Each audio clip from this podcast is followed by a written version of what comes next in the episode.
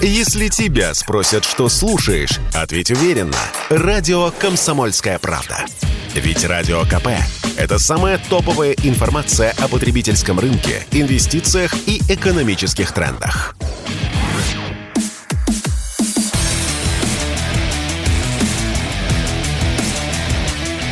Программа с непримиримой позицией. Утренний Мардан.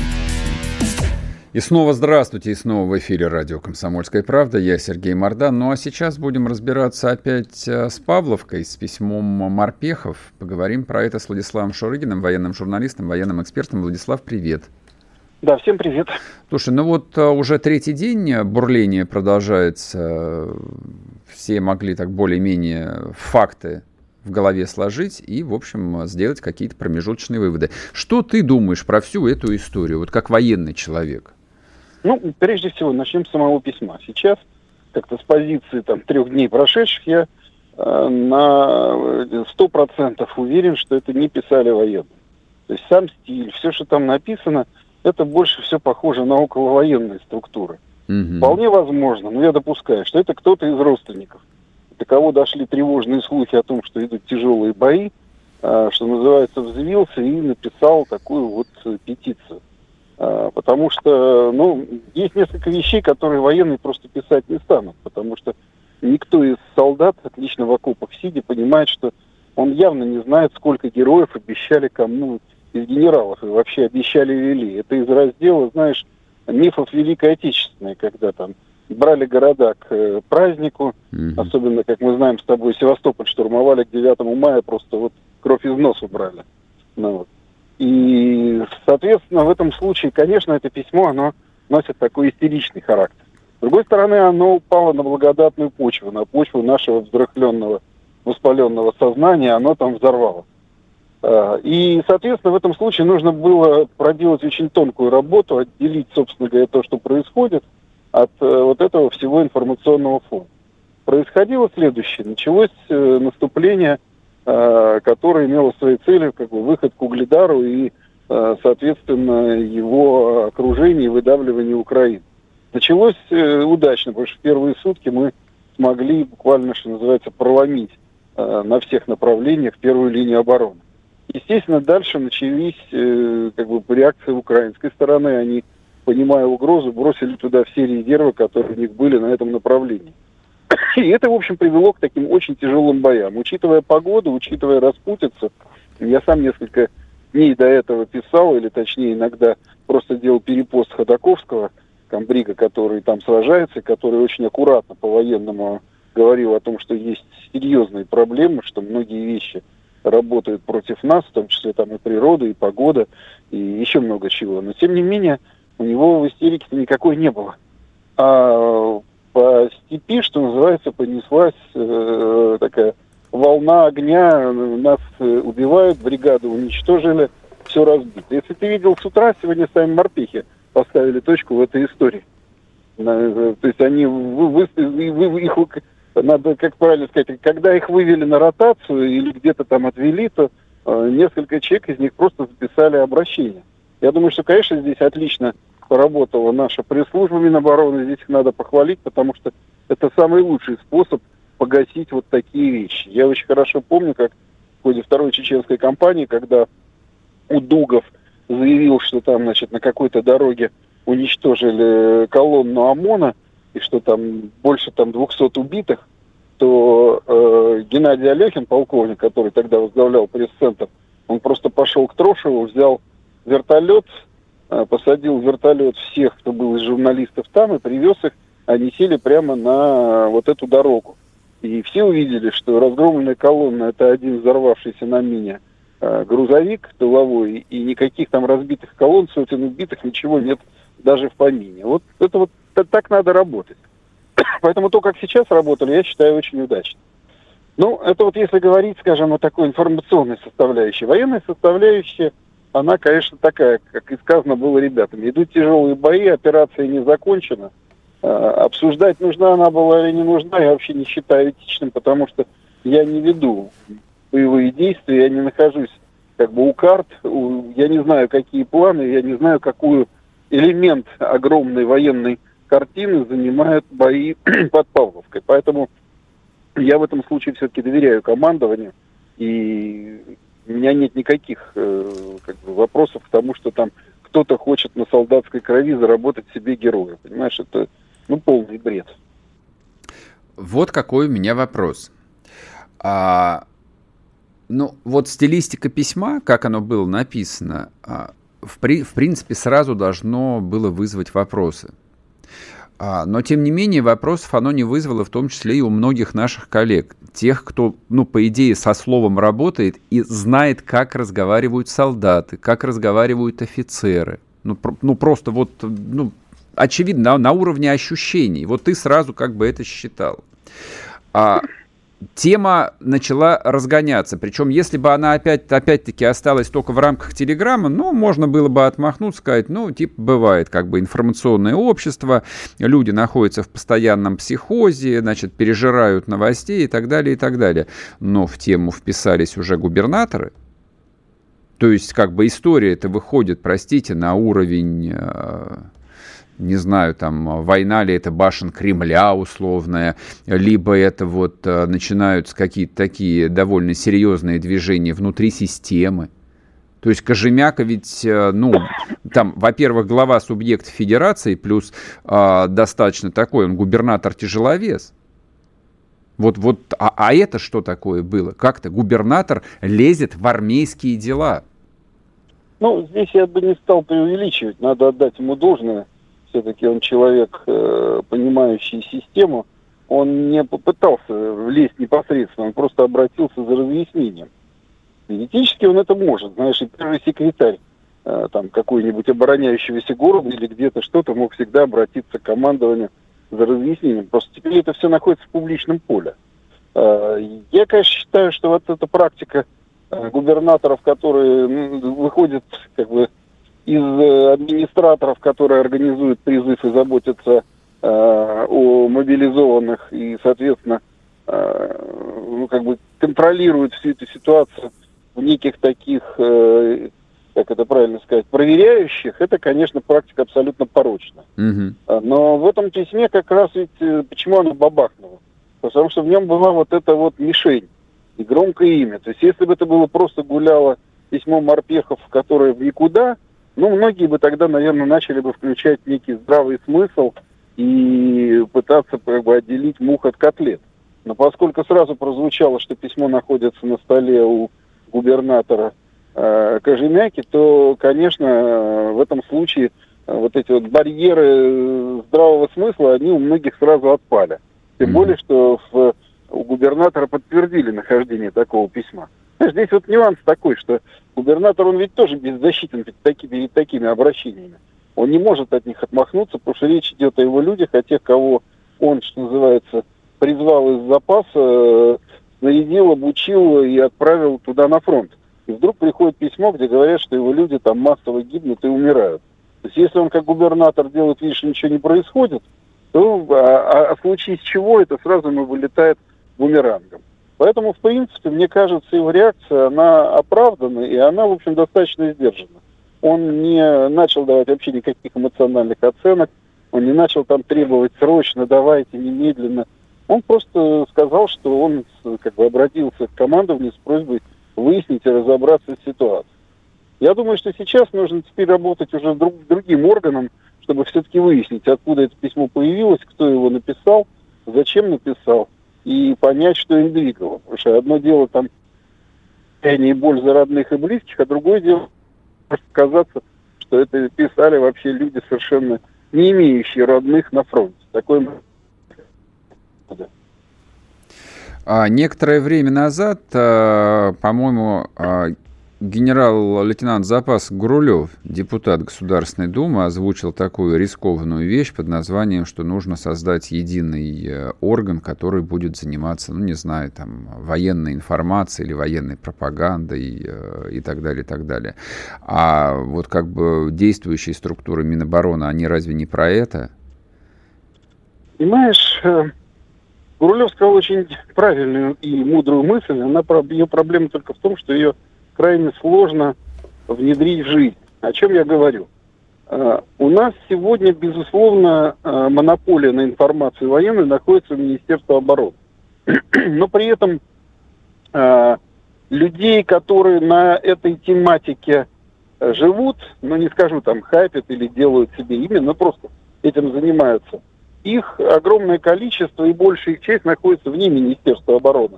То есть вся наша блогерская сфера, все эти телеграм-каналы, 99%, то есть огромное количество людей, сотни, а то и может быть даже тысячи, это те, кто э, кто-то успешно и честно работает с информацией по войне, а кто-то на ней откровенно хайпится, кто-то вообще воюет против нас. И создать в этом случае единый орган, ну, крайне сложно. Опять же, надо понимать, что вот среди вот этих всех групп есть ведь э, куча не, как бы таких неявных групп, которые контролируются уже не просто там кем-то, а целыми информструктурами. Ну, можно вспомнить, например, там, э, ну, самый простой пример есть информационная большая э, такая медиагруппа, связанная с э, Пригожиным, который, опять же, ведет, э, то есть как бы управляет Вагнером. Есть такая медиагруппа. Есть медиагруппа, которая там замыкается на одну башню Кремля. Mm-hmm. Есть медиагруппа, которая слушается, э, что говорят, с другой башни. И все они находятся в очень сложном между собой э, сложных отношениях. Спорткп.ру О спорте, как о жизни.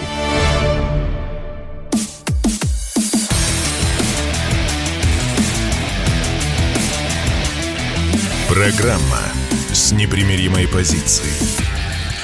Утренний Мардан. И снова здравствуйте, и снова в эфире радио «Комсомольская правда». Я Сергей Мордан, Владислав Шурыгин, военный журналист, военный эксперт с нами.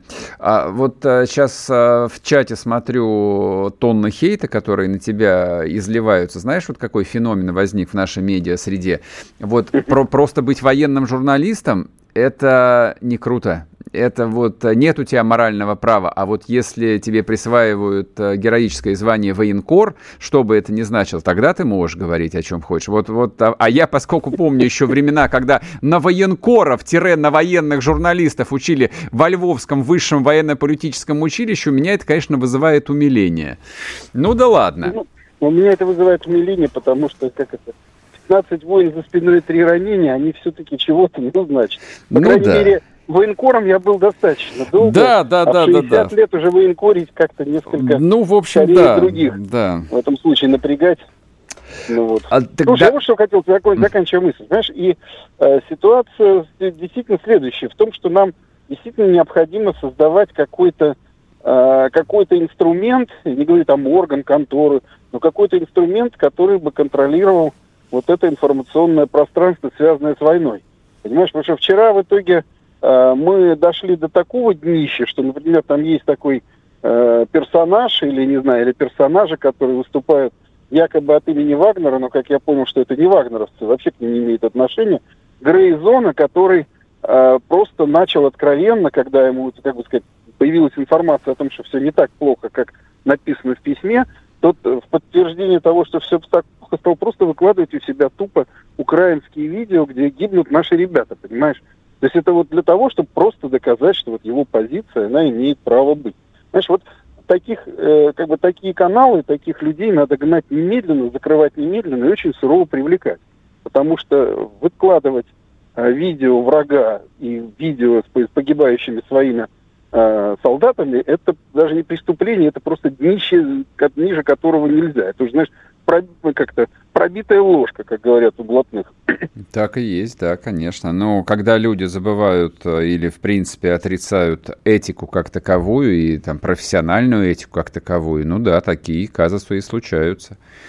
Вот, да, я, я, я, я, я, я как бы и твой пост прочитал, и нашел этот ролик, э, посмотрел, да, это, в общем, то, что совершенно непозволительно, там, ни в какой дискуссии. А потом здесь э, вот что, что мне в этой истории не понравилось, ну, ровно как и в других подобных историях, то, что это тут же сваливается, ну, с одной стороны, это вот такая массовая, абсолютно вот классическая массовая истерика, а А с другой стороны, это начинается такой вот информационный междусобойчик. А люди просто перестают забывать. Это вот к вопросу журналисты, да, военкоры, телеграммеры, там да, пишущие, да. как угодно назовите. Люди просто в какой-то момент перестают забывать, что да, они находятся на информационной войне. Мы по одну сторону, а те враги, они по другую сторону. И вот теряется граница, и на выходе... Но здесь а ты говоришь нам создать еди, единый образ. Но вот я представляю себе это, этот единый образ, во главе которого оказывается ну, вот, а, кто-то похожий на генерал-лейтенанта Коношенкова, и мне а, сразу становится страшно. И я понимаю, что в данном, вот в этом случае, если это произойдет, мы информационную войну сразу в первый же день проиграем. Давай я сразу чуть-чуть добавлю. Смотри, первое, Игорь Евгеньевич, как ни странно кому-то покажется, он вообще никогда не претендовал на то, чтобы управлять всей информацией он является рупором Министерства обороны. И только в этом качестве он существует. То есть он э, каждый день там по много часов собирает вот эти материалы для сводок, для сводок он их выдает, и на этом все. Это мнение Министерства обороны. Понял. А кто он... этим занимается? Хорошо, Игорь Евгеньевича вот в сторону отодвигаем, он не виноватый. Да, вот э, его просто Понимаешь, заставляют это читать. Вот смотри, во время Второй чеченской кампании, которую я считаю образцом того, как надо было отрабатывать информационную войну, Э, был такой орган, который возглавлял человек по фамилии Истержемский от президента. Этот орган занимался только одним. Он давал э, аккредитацию на работу на фронте. Понимаешь? И он больше ни во что не лез. Понятно было, что можно было за какие-то подвиги аккредитации лишиться. Вот у нас, в принципе, вся информация, которую мы обсуждаем, которую мы как бы между собой пережевываем, перекидываем друг другу, выпекаем в пирожки или в некую субстанцию, она выдается двумя-тремя десятками людей, которые все равно работают на фронте. Лично, как, допустим, там наши военкоры, как их любят говорить, или военные журналисты, или э, обезличенно, как, например, там, я не знаю, там, ну, условно говоря, там, группы, там, рыбари, или там, ну, мы знаем, кто такой колонель Касат, но все равно, то есть люди, которые работают как бы под э, некими никами. Но это все равно очень ограниченное количество людей. И в этом случае, скажем, э, большинство из них, ведь они, в принципе, работают абсолютно, э, ну, как бы сказать, абсолютно объективно и фигни не делают. Все начинается там, где работа непосредственно напрямую, как бы напрямую с э, войсками, с войной заканчивается, а где начинаются всякие вот те самые диванные ребята, которые сидят и, что называется, чешут свое ЧСВ. Поэтому я здесь скорее даже, может быть, так вот уже просто на ходу, как-то переобуваясь на ходу, хочу сказать, что вполне возможно, что нужно просто не столько создавать единый орган, который всех бы ставил в одно стойло, сколько намного жестче реагировать на все те э, вот эти вот разгоны, хайпы и провокации, которые мы видим. Угу. Вот этим у нас не занимается никто. Это Если правда. Человек, и вот если человек написал фигню, а ему вечером позвонили и сказали, зайдите к нам завтра утром в такой-то кабинет, понимаешь, и там бы с ним провели беседу, не обязательно его сразу на Колыму, а просто беседу, то в этом случае все было бы нормально. Но у нас вот как раз такого органа, который бы контролировал медиапространство с точки зрения цензуры, как это можно и так назвать, или, я не знаю, можно по-другому назвать, у нас его нет. И вот это, на мой взгляд, очень серьезно, как бы, э, ну, что называется, вяжет по рукам и ногам. Понял. Спасибо тебе большое, Владислав Шурыгин. Мы с нами военный журналист и военный эксперт. А, добавлю свои 5 копеек. А, вот с профессиональной точки зрения существование любого цензурного органа – это обременение, это, это тяжело, это неудобно, это плохо. Вот тут даже говорить не о чем. А, но с другой стороны, вот я также понимаю, что в условиях а, ведущихся боевых действий, тяжелых, кровавых, и которые и будут тяжелыми и кровавыми еще очень долго, не играть по этим самым военным правилам просто невозможно. Эта история вот с этим чертовым письмом, она о чем говорит? О том, что а, систему от того, чтобы пойти в разнос, отделяет совсем тонкая грань. Вот Владислав мягко сказал э, про это выступление Кожемяка. Я скажу по-другому. С губернатором Кожемяка должны были немедленно разобраться нет не генералы из Минобороны, а другие начальники, кто занимается внутренней политикой. Невозможно, неприемлемо чтобы глава гражданской администрации, даже уважаемого субъекта федерации, влезал в вопросы управления войсками. Невозможно это. Как известно, вы э, по каковской э, линии служите? По военной или по штатской? Вот либо одно, либо другое. Либо ты в штатском мундире, либо в военном мундире. А изображать из себя члена военного совета Хрущева или Мехлиса не надо. Потому что члены военного совета, тот же самый Никита Сергеевич Хрущев или прочие, несли такую же личную ответственность перед Ставкой. И в случае чего могли не просто там лишиться должностишки – а пойти под трибунал. И каждый из них это понимал. И находились они на фронте. Почитайте мемуары того же Хрущева, почитайте его выступления. Это люди, которые под огнем были. Не наездами, а четыре года. А здесь немножко другое. И да, я понимаю, что это продолжение очень неудачной, очень кривой, очень косой частичной мобилизации, которой пришлось заниматься губернатором. им, в принципе, пришлось заниматься и организацией мобилизации, и им пришлось брать на себя и ответственность перед людьми, которых они повестки им выдавали. А потом им пришлось заниматься еще а, снабжением этих а, мобилизованных, Всем. Всем, начиная от обмундирования и заканчивая дизельным топливом. И это тоже не дело, и это тоже в крифе в кость. И это тоже разваливает систему, ослабляет ее. Но вот этот вот третий элемент конструкции, который просто на наших глазах возникает, он крайне опасный. Он крайне опасный. Армия Нравится она вам, не нравится. Верите вы Шойгу, не верите, нравится Герасимов, не, нрав... не имеет значения сейчас. Сцепить зубы. Армия занимается войной. Губернаторы занимаются управлением в своих регионах. Каждый отвечает за свое. А вот когда начинают смешивать, Простите меня, а, это пованивает 1917 а, годом. Нет, не октябрем, сильно раньше. Вот я не хочу никакого 17 года. Точно совершенно. Думаю, что вы тоже. Продолжим после перерыва, не уходите. Радио «Комсомольская правда». Срочно о важном.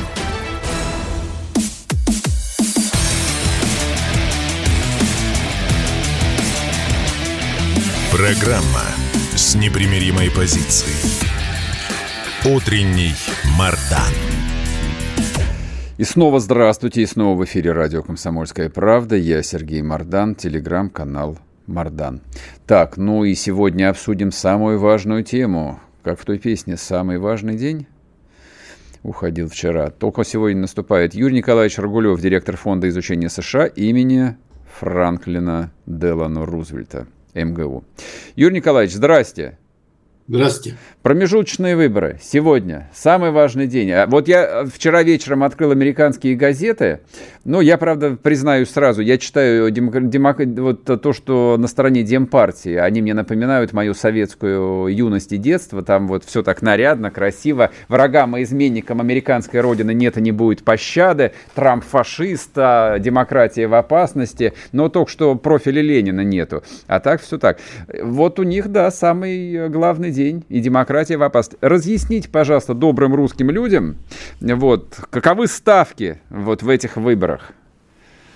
Ну, я думаю, что, понимаете, когда идет избирательная кампания, и когда к этому подключается пресса, э, возникает такой ажиотаж, э, ну, и этот ажиотаж, конечно, слегка преувеличен. Можно найти там похлеще высказывания, как друг друга, так сказать, э, политические противники называют э, республиканцы, говорят про демократов, что это сплошные социалисты, неомарксисты, неоязычники, вот, которые всю, так сказать, традиционную Америку хотят перевернуть э, с, э, с ног на голову, вот, а Соответственно, демократы называют республиканцев, ну, вы уже сказали, как, реакционерами, фашистами, расистами там, и так далее и тому подобное, вот, которые, так сказать, хотят э, угробить э, Америку и помешать ей развиваться.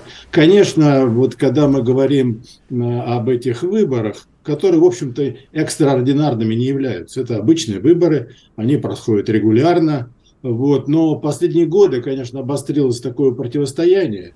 Э, конечно, на лицо процессы, связанные с такой культурной революцией, если хотите, э, вот, которая определенные круги в Америке охватывает. Э, и это приводит к тому, что в обеих партиях усиливаются радикальные настроения. И у республиканцев, ну, совершенно очевидно, это Трамп, который такой типичный популист, вот, он, который даже не является как, как таковым республиканцем, он сам по себе выступает. Э, ну и у демократов усиливается левое крыло, там действительно сильные социалистические настроения. Э, вот. Ну, Берни Сандерс открыто себя называл социалистом. Э, и призывал к политической революции в Америке. И эта фракция в Конгрессе сейчас у демократов, она довольно мощная, там около половины таких вот левых представителей. Э, она сильно разрослась за последние годы. Так что да, противостояние весьма такое существенное имеет место. Скажите, пожалуйста, вот давайте сразу перейдем к практической э, части. То есть всех же интересует на самом деле, вот как, как картина будет складываться для России. Вот э, если вдруг э, республиканцы получат большинство, поменяется ли политика США? Если республиканцы вдруг не получат большинство, что будет? Ну и так далее. Да ничего не изменится. Вот вы, раз, вы разочаровали вы сейчас всех как-то.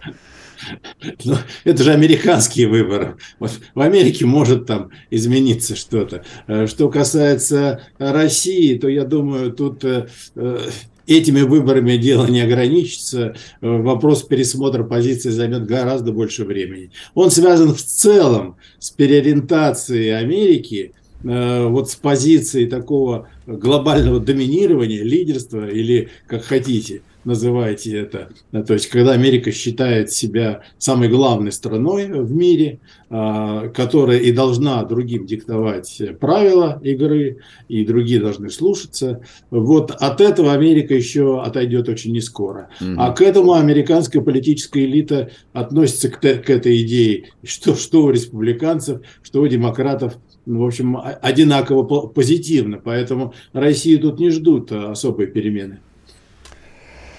А, вот если смотреть в контексте заявлений, ну как, не заявлений, в контексте информационных бросов, которые были в течение пары дней относительно там а, закрытых контактов а, США с а, администрацией Зеленского, закрытых контактов Салливана с чиновниками в Кремле, о том, что вот идет некий там разговор о возможных переговорах. Ну вот, в, опять-таки, учитывая риторику последних, наверное, полуторов месяцев, вот, в отношении украинского конфликта, типа смягчения, не смягчения. А я вот о чем хотела спросить. А вот это вот демонстративное смягчение риторики, оно было именно в контексте выборов сегодняшних а, или какие-то другие там работают механизмы внутри американских элит, американского истеблишмента? Ну, во-первых, мы с вами не знаем источников. Это все появляется в прессе. Да, да, да, это вбросы, конечно, естественно пресса, ну, к сожалению, при всем моем уважении к журналистике и, и к изданиям, основным, в том числе американским, да, mm-hmm. она утратила, э, э, вот для, я ведь по образованию историк, остаюсь историком, для нас всегда пресса была важным источником информации. И когда-то были времена, когда выходила газета «Нью-Йорк Таймс», там даже, знаете, в свое время дебаты были, публиковать ли цветные фотографии в газете «Нью-Йорк Таймс», mm-hmm. потому что обычно цвет публиковала бульварная пресса. Вот «Нью-Йорк Таймс» долго держалась до последнего из-за того, что что они считали это неподобающим для серьезной газеты. Э, вот. И никогда не, непроверенной информации не публиковали. Э, когда публиковалась информация, особо выходящая, так сказать, за какие-то рамки, обязательно какое-то другое мнение публиковалось. И, в общем, все серьезные люди начинали утро с чтения газеты «Нью-Йорк Таймс». Но времена эти ушли. Поэтому это все не, не, не, такие, так сказать, действительно вбросы, если хотите, с неизвестным происхождением. Но я думаю, что они все-таки связаны с избирательной кампанией.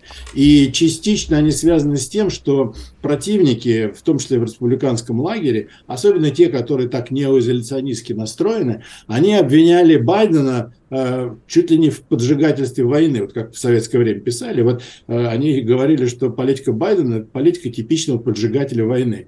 То mm-hmm. есть то, что он э, своими действиями, разжигая, поддерживая конфликт на Украине, втягивает Америку в конфликт с Россией, с ядерной державой. И считали это недопустимым. А, и Байдена за это довольно сильно критиковали. Ну, вы помните, даже появилось это загадочное письмо от представителей Демократической партии, там около 30 человек его подписали, которые тут же отозвали, но которые тоже, в общем-то, так намекали, что э, надо как-то, так сказать, политику-то не сильно такую воинственно-ястребиную проводить, а все-таки иметь в виду и дипломатию, и переговоры и так далее. Не делать ставку только на военные методы. Поэтому мне кажется, что это вот в полу вот этой полемики, ну, немножко решили успокоить и каким-то образом э, вот э, массы политические, которые действительно воспринимали эту информацию как, э, как политику опасную э, со стороны Байдена, вот немножечко ее, так сказать, пригладить, э, сказать о том, что контакты есть, что они продолжаются. На самом деле это ничего совершенно не значит. Ну, что такое телефонный разговор? Это же не переговоры. Угу. Ну, мы все знаем, что мы не, мы живем в 21 веке, это ведь не времена Хрущева, когда действительно не было связи прямой. Но с, с того времени, именно после Карибского кризиса, была установлена прямая линия из Белого дома в Кремль. Она есть. Есть у каждого руководителя и у нас, и в Соединенных Штатах, и у министров иностранных дел, и министров обороны свои линии связи. Они могут всегда напрямую связаться. И это, в общем, ни о чем не говорит. Ну, вообще, мне кажется, само понятие переговоры несколько так э, избыточно сакрализировано в массовом сознании, то есть главная дипломатия, главный переговор. Какие к чертям собачьим переговоры? В человеческой истории э, переговоры, они, как правило, сводились к тому, что один царь побеждал другого царя, врага вели в цепях э, значит, перед триумфальной колесницей, вот, потом научились подписывать э, капитуляцию в каком-нибудь Компьенском вагоне, вот и все э, нормальные переговоры. А то, что происходит сейчас, это, по-моему, имитация политического процесса. Ну, я не совсем соглашусь с вами. Я Особенно, знаю. Когда, да, как историк когда... вы не могли со мной согласиться. Особенно, когда касается советско-российско-американских отношений. Вот э, в наших отношениях последние лет 50, начиная с 70-х годов, ну, даже, может быть, раньше, после Карибского кризиса, началось еще в 60-е годы, все-таки важную роль играли именно переговоры, связанные с ограничением вооружений. Это э, почему переговоры? Потому что эти вопросы решать сложно. Там масса технических, политических угу. и внешнеполитических, стратегических аспектов. А, это сложные переговоры. И а, подписано было за это время, если вот считать последний договор СНВ, да, 7, а, 7 таких договоров. Каждый из этих семи договоров подписывался в результате длительных переговоров вот в последние годы наступил такой вот перерыв, э, даже сложился в, в обеих странах такие коллективы профессиональных переговорщиков, да, которые имели опыт, знали, как это делается, и это были и военные специалисты, и технические, и дипломаты, э, и представители правительств, а они вот постоянно участвовали в этом процессе, у них, что называется, руку набили. Угу. А сейчас этих людей тоже не стало. Даже если вы начнете переговоры, еще надо поискать таких специалистов, создать эти команды. Это дело Юрий Николаевич, я вас прерву на одну минуту, мы сейчас уйдем на новости, потом вернемся и продолжим. Юрий Рогулев. Радио «Комсомольская правда». Никаких фейков, только правда.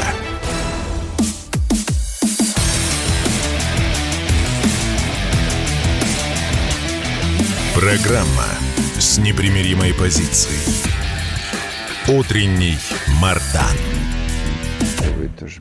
И снова здравствуйте, и снова в эфире радио «Комсомольская правда». Я Сергей Мордан. А с нами на связи Юрий Рогулев, директор Фонда изучения США имени Рузвельта Московского государственного университета. Мы почему решили про Америку поговорить, друзья мои? Потому что там выборы сегодня. Вот. И я, честно говоря, надеялся, ну как, как и все советские люди, а также постсоветские, антисоветские, мы же всегда с нетерпением ждали американских выборов, президентских, по крайней мере, волновались, кого выберут. Я-то еще помню, как а, шла конкуренция между Картером и Рейганом. Я болел за Рейгана тогда, не угадал. Вот, и мы всякий раз а, болеем за какого-нибудь нового президента и всякий раз не угадываем. Становится только хуже. Юрий Николаевич, ведь парадокс, согласитесь. Ну, конечно, в Америке своя жизнь, у нас своя жизнь. А мы вот так надеемся и зря, вместо того, чтобы побольше на себя смотреть, мы все вот на Америку смотрим, а вдруг там какой-то хороший дядя придет, и все сразу наладится. Но правда в этом году мы болели за товарища Си Цзиньпина, потому что вот даже люди образованные убедили себя в том, что вот Си Цзиньпин это лучший выбор для России, а если к власти придут так называемые китайские комсомольцы, про которых практически никто толком ничего не знает, то это все начнется, в общем, ужас какой-то, и нам придется сдаваться. Теперь теперь вот надеемся на то, что республиканцы победят. Я вот про что хотел спросить вас. А, но Наше представление о Соединенных Штатах это такой э, набор э, довольно идиотских стереотипов, но тем не менее, вот э, будем все же это учитывать. А демократы они видят национальный интерес Америки, это как я себе представляю, если я не прав, поправьте меня сразу. А, демократы видят а, ключевые, корневые национальные интересы Америки в том, чтобы Америка была, вот оставалась такой глобальной силой и контролировала, ну, по крайней мере, такие вот узловые точки экономические, политические, военные и так далее.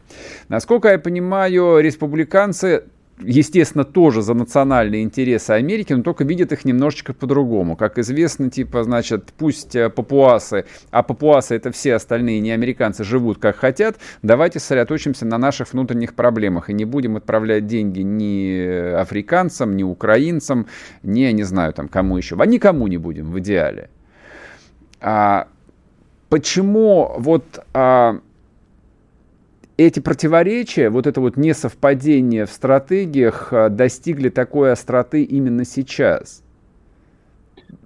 Ну, вы знаете, во-первых, я не совсем соглашусь с такой постановкой вопроса, а, потому что э, есть э, такая группа, и когда речь идет о внешней политике, это все-таки особая статья, да, и э, там с 90-х годов сформировалась такая группа неоконов, Угу. Там были и республиканцы, и демократы. А, то есть они такие, они межпартийные. Это ястребы, да, которые э, выступают за то, чтобы американские интересы по всей, так сказать, э, всему земному шару отставили с помощью всех средств, и военных, и экономических, и дипломатических, то есть такое глобальное доминирование. Только одни уповают на свободу, что вот американские там самолеты на крыльях своих несут свободу, причем свободу по-демократически они понимают в первую очередь, как там свободу выбора пола, свободу однополых браков там и, и прочих-прочих гендеров.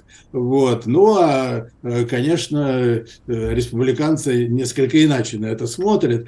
Вот. То, о чем вы говорите, это довольно небольшая группа, она действительно существует э, у республиканцев. Это группа, которую можно было бы назвать неоизоляционистами, угу. вот, которые, в общем, не видят особой пользы для Америки э, в том, что они вот вмешиваются, тратят кучу денег, вмешиваются во все конфликты по земному шару, распыляют свои средства и возможности – вот, э, почему-то обеспечивает безопасность других государств. Ну, вот Трамп, например, типичный такой представитель. Он говорил, ну, почему вот европейцы, да, почему Америка должна там 70-80% всех финансов там в НАТО вносить? Почему, если европейцев волнует их собственная безопасность, а многие европейские страны имеют уровень жизни повыше, чем в Соединенных Штатах, ну, вот пусть они сами и платят. Почему Америка должна на себе это тащить? Понимаете, вот а, а европейцы сразу перепугались. Очень сильно причем, когда услышали от Трампа такие. Он вообще говорил, что зачем нам НАТО-то, только такая обуза там на шее висит и все. Или он говорил про Ближний Восток. Вот там воевала Америка почти 20 лет, а потратили там триллионы долларов. Ну, там разные цифры назывались, 5-6 триллионов. А результат какой, говорил Трамп? Вот он смотрел как бизнесмен на все это дело, смотрел на практический результат и смотрел на то, что происходит в США. Да, это деиндустриализация, э, э, снижение уровня э, доходов среднего класса, снижение зарплаты в целом. Вот, то есть ничего такого хорошего он от этой глобализации не видел и в значительной степени играл на этих настроениях. Вот такой обычной простой Америки, глубинки американской, провинции американской, которая действительно от глобализации получала только негативные такие вот э, для себя стороны и факторы. Поэтому, да, такие настроения есть. И пример Трампа продемонстрировал, что они могут быть весьма влиятельными да, его выборы, собственно, он выскочил как черт из коробочки, не будучи представителем никакой партии, и вот даже стал президентом. Э, вот. Это настроение есть, но они, ну, мне трудно тут в процентах называть, но это только часть республиканской партии. Слушайте, вот а, удивительные новости, совершенно несообразные для русского человека. А, более 42 миллионов зарегистрированных в США избирателей проголосовали досрочно вообще невероятно. Ну, вот, вот, вот как? И, и они все это терпят. Это же такой простор для манипуляций, э, фальсификаций, подтасовок. У нас вот по полной программе бы использовали. Ну, вы знаете, во-первых, это не, не, не первый раз используется. Это, эта система голосования в Америке присутствовала всегда. А, она с чем связана? А, что большое количество американцев находится за рубежом большое количество американцев находится в вооруженных силах, которые тоже расположены за рубежом. Угу. Они могут голосовать только досрочно, то есть они связаны тут э, и временными, и прочими рамками, так что им предоставлялась всегда возможность проголосовать досрочно. Так что досрочное голосование было. Ну, относительно новым является голосование по почте – оно тоже было, но мало использовалось, потому что это такой фактор, который ну, многие считают э, ну, наиболее уязвимым с точки зрения подтасовок выборов. Вот голосование по почте, э, которое тоже является досрочным. Э, вот, но вот это вот фактор, да, который сейчас, вокруг которого сейчас в Америке споры, конечно, идут. Но он, исп... Простите, но он используется до сих пор. А есть ли вероятность того, что, ну не знаю, вот представьте, сейчас промежуточные выборы побеждают э, республиканцы, предположим, там через два года президентские выборы, напоминаю, э, и вдруг на них побеждает, ну либо Трамп, либо какой-нибудь другой э, республиканец, они смогут вот эту вот практику, с которой они боролись последние годы, отменить или нет? С, с этим, ну, знаете, с этим голосованием надо, по почте, как думаете? Да, есть, здесь надо смотреть правде в глаза. Вот правда заключается в том, она касается и нашей страны тоже. А правда заключается в том, что э, активность избирателей на выборах снижается. Mm-hmm. Понятно. И, э, и во всех странах задуматься на том, как сделать это голосование ну, более комфортно. В отдельных странах, наиболее таких авторитарных, там вводят наказания, штрафы, вплоть до тюремного, если ты свой гражданский долг не исполняешь. Вот. В других странах все-таки стараются идти по пути а, предоставления избирателям удобства. Mm-hmm. Ну вот в Америке в том числе там есть проблемы с голосованием, особенно в крупных городах. Там недостаточное количество участков там люди стоят э, в очереди угу, угу. А представьте, льет дождь, холодная погода. Да жуть, снег. жуть. То ли дело у нас, а? Красота. Пришел в соседнюю школу, там играет музыка, продаются бутерброды, зефир какой-то. Здрасте, пожалуйста, проходите в кабинку. Вот что вам еще? Какой вам еще демократии надо?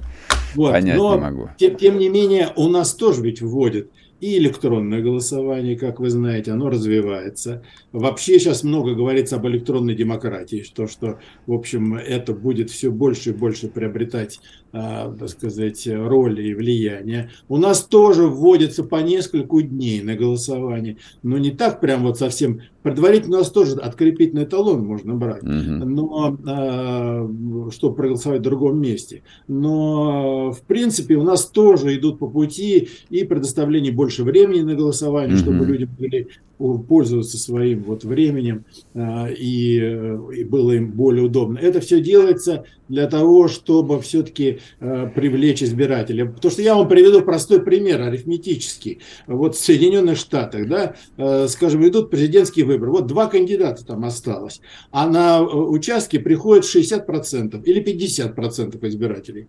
Значит, голоса между избирателями разделяются. Ну, он за кого-то больше, он там побеждает, Понятно, за да. кого-то меньше. 30-20%. Но считайте, даже победитель не представляет большинства населения. Абсолютно. Не, это правда, это правда, это верно. Спасибо большое, Юрий Николаевич. Юрий Рогулев был с нами, директор фонда изучения США имени Рузвельта и МГУ. Почему мы решили про Америку поговорить? Ну и так понятно, потому что сегодня выборы в Конгресс. Конгресс будет либо трампийским, либо байденовским.